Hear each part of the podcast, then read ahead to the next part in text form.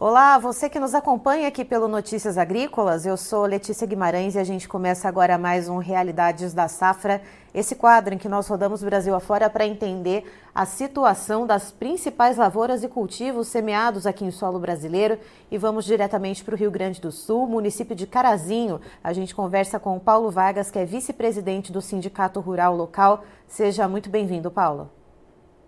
Bom dia, Letícia. Bom dia a todos os internautas do Notícias Agrícolas é um prazer mais uma vez falar com todos do nosso Brasil sobre o agro. Muito obrigado pelo espaço. Nós é que agradecemos, Paulo.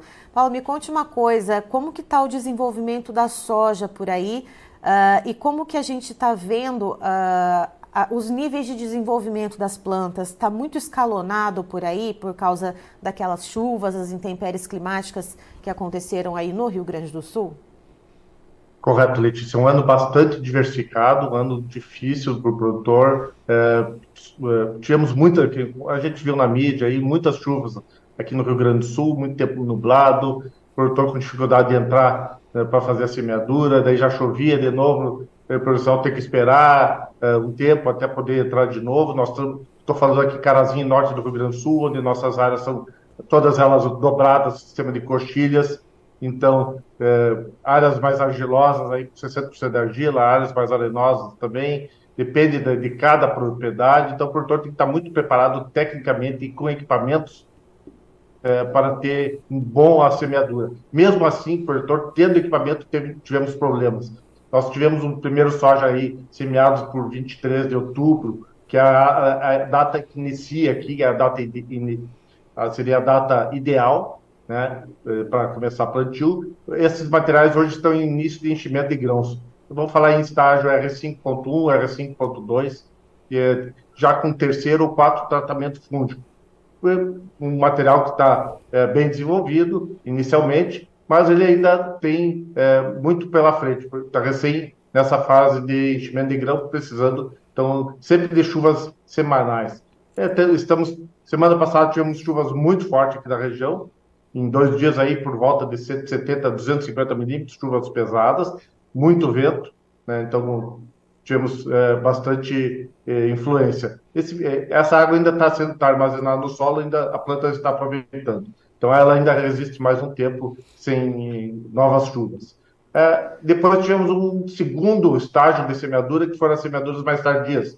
Vamos falar de 15 de novembro, mais ou menos. Uhum. É, esse material que temos algumas lagartas que aconteceram, surtos de lagartas é, esporádicos, não, mas assim, bastante de espodóptera, que teve que ser manejada junto com herbicidas, para tivemos alguma coisa de espodóptera. É... E esse soja está em floração ainda, então mais atrasado, esse soja, então ele está entre segunda e terceira aplicação de fungicida para controle de ferrugem e outras doenças.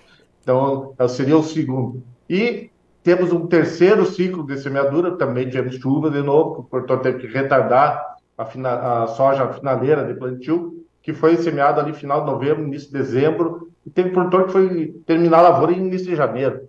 Né? O, produtor, o produtor não conseguia entrar na lavoura, né? não tinha como, não tinha condições ideais para plantar.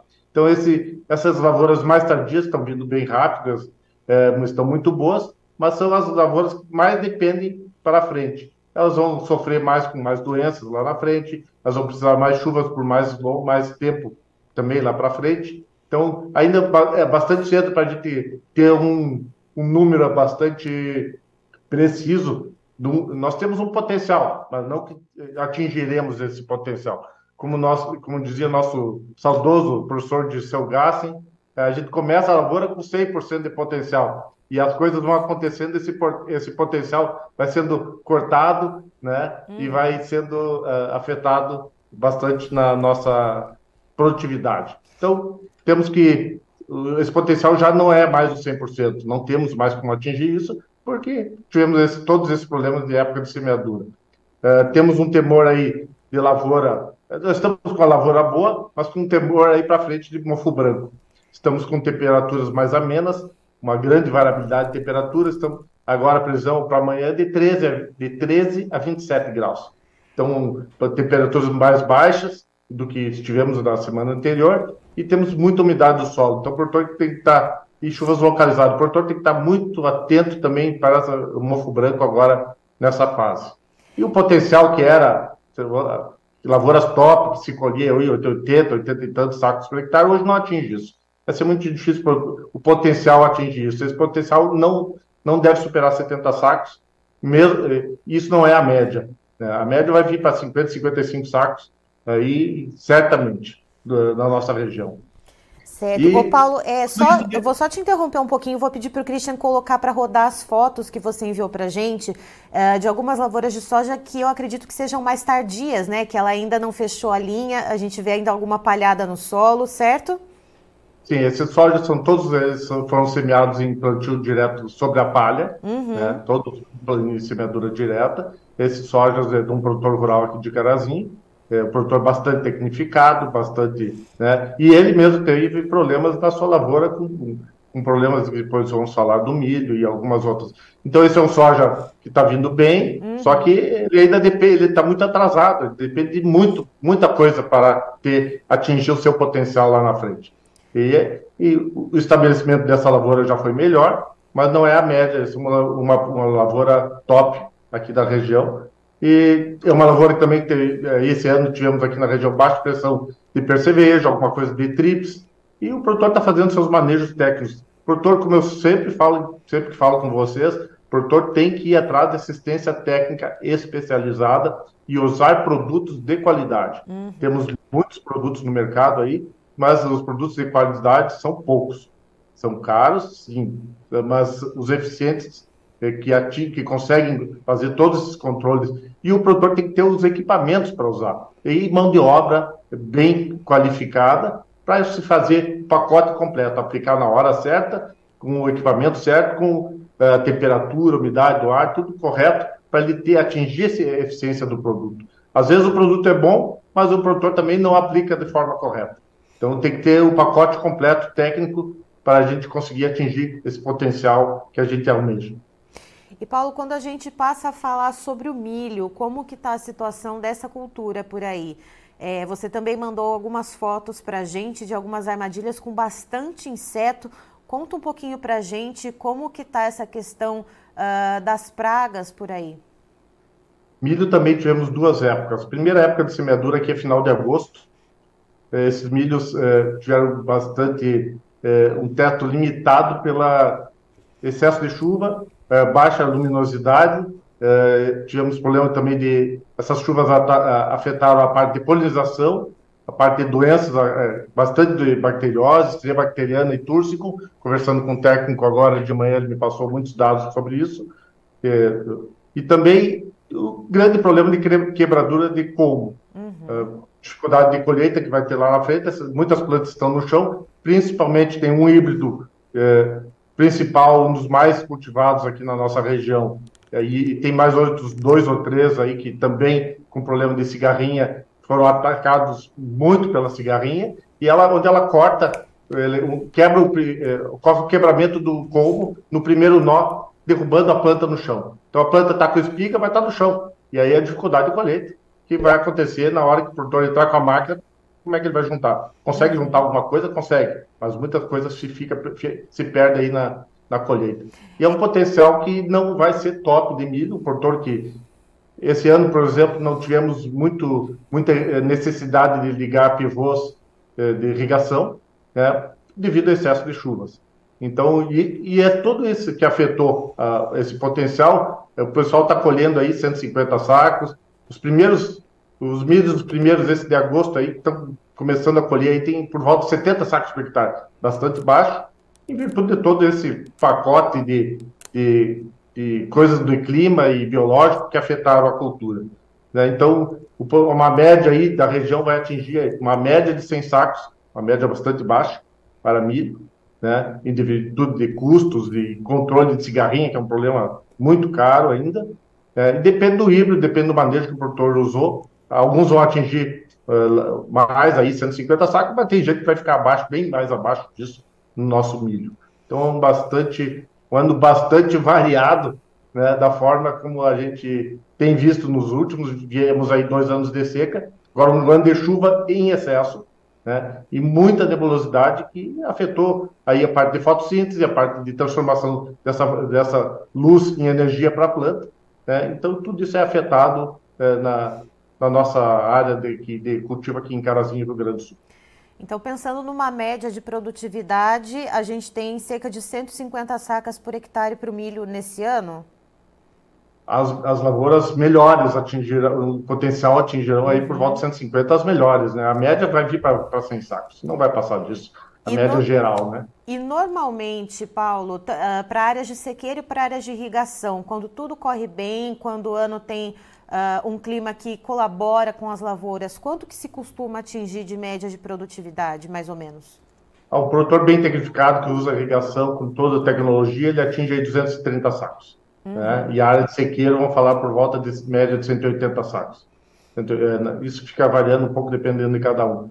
Mas a, é, seria então a gente ver essa queda de, de, de, de potencial e já, já se transformando em realidade.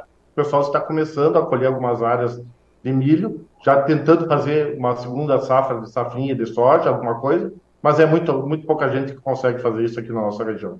Porque lá na frente nós temos o frio, que chega muito cedo às vezes, e aí afeta essa safrinha. Então, normalmente não se usa muita safrinha aqui em, em Carazinho.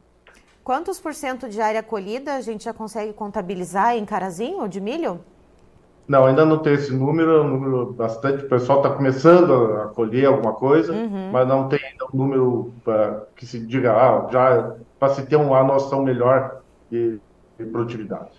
O Márcio Eno, que está aqui no, nos acompanhando pelo YouTube. Aliás, Márcio, manda um abraço para sua avó, Dona Tsuyako. Ele diz o seguinte: os gastos são fixos e o potencial já são limitados. É uma pena. É isso aí, é né, isso. Paulo? Sim, estamos com preços aí também muito defasados. Vamos falar que Carazinho hoje trabalhando com soja 115 com 50, preço muito baixo. Milho a 53 reais, trigo a 62 reais. São preços que não remunera corretamente o produtor, porque ele também não consegue atingir um potencial de produtividade. Né? Se ele tivesse uma produtividade bem alta, mesmo que o preço não fosse tão bom, ele teria um retorno financeiro melhor. Então nós temos um aí viemos aí de dois anos de seca, de, de verão, uh, chuvarada de inverno no trigo que afetou muito o trigo da região e agora chega na, na, na soja estamos com preço soja e milho estamos com preços baixos. Algum produtor que tem alguma coisa estocada, mas é muito pouco isso, né? Produtor, algum produtor capitalizado que tenha isso, mas é, vamos falar de 90, 95% dos produtores é, hoje é, estão colhendo para pagar suas contas. Né? E a outra dificuldade é o maquinário, que preços elevadíssimos, também dificuldade, o produtor, o produtor vai consertar seu maquinário para a próxima safra, mas dificuldade é adquirir com preço elevado e juros muito elevados que estão aí nos programas do governo que não, não tratam o agricultor como deveria ser tratado. Certo, Paulo, muito obrigada pelas suas informações. Você é sempre muito bem-vindo aqui com a gente no Notícias Agrícolas. Muito obrigado, Letícia, e torço que todos os produtores consigam uh, o máximo de produtividade, o máximo de retorno financeiro uh, das suas áreas. Importante a gente ter uh, clareza, fazer gestão da sua propriedade, cada um fazer a sua conta de como ele está trabalhando e sempre com os pés no chão e buscando, assistência técnica especializada. Muito obrigado a todos, que todos tenham um bom dia, uma boa semana de trabalho e que todos tenhamos um futuro almejado é, de sucesso. Muito obrigado pelo espaço ao Notícias Agrícolas em nome do Sindicato Rural de Carazinho. Muito obrigado. Tá então estivemos com o Paulo Vargas, que é vice-presidente do Sindicato Rural de Carazinho, lá no Rio Grande do Sul, nos explicando como que está sendo o desenvolvimento da soja por lá, que está bastante atrasado, a soja bastante escalonada, já que a chuva em excesso que caiu lá no Rio Grande do Sul, principalmente no final do ano passado, atrapalhou bastante os trabalhos de plantio. Então, tem soja que foi plantada no início da janela de semeadura, que já está em fase de enchimento de grãos, depois teve um espaço muito grande onde não se conseguiu plantar. E aí, então, sojas que foram plantadas em novembro e também em dezembro e que estão aí se desenvolvendo, estão começando inclusive a fechar linhas nesse momento.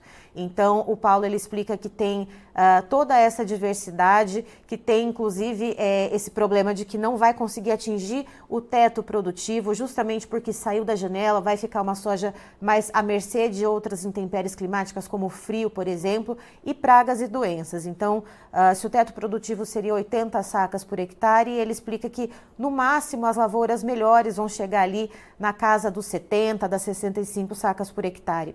Em relação ao milho, ele também explica que há muitos problemas, principalmente com ataques de cigarrinha. Ele mandou fotos, inclusive, que a gente exibiu por aqui, de armadilhas que mostram muitas cigarrinhas ali uh, atacando o milho e que derrubaram esse milho também, e inclusive milhos que caíram por causa do vento. Então também tem essa outra questão. Aí o milho também não vai conseguir atingir o potencial produtivo, o teto, né? nem o milho irrigado, segundo o Paulo Vargas. Eu encerro por aqui, já já tem mais informações para você. Notícias agrícolas, informação agro-relevante e conectada.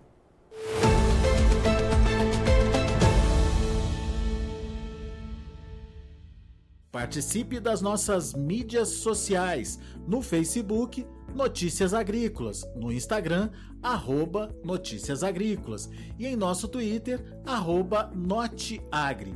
E para assistir todos os vídeos, se inscreva no YouTube, na Twitch, no Notícias Agrícolas Oficial.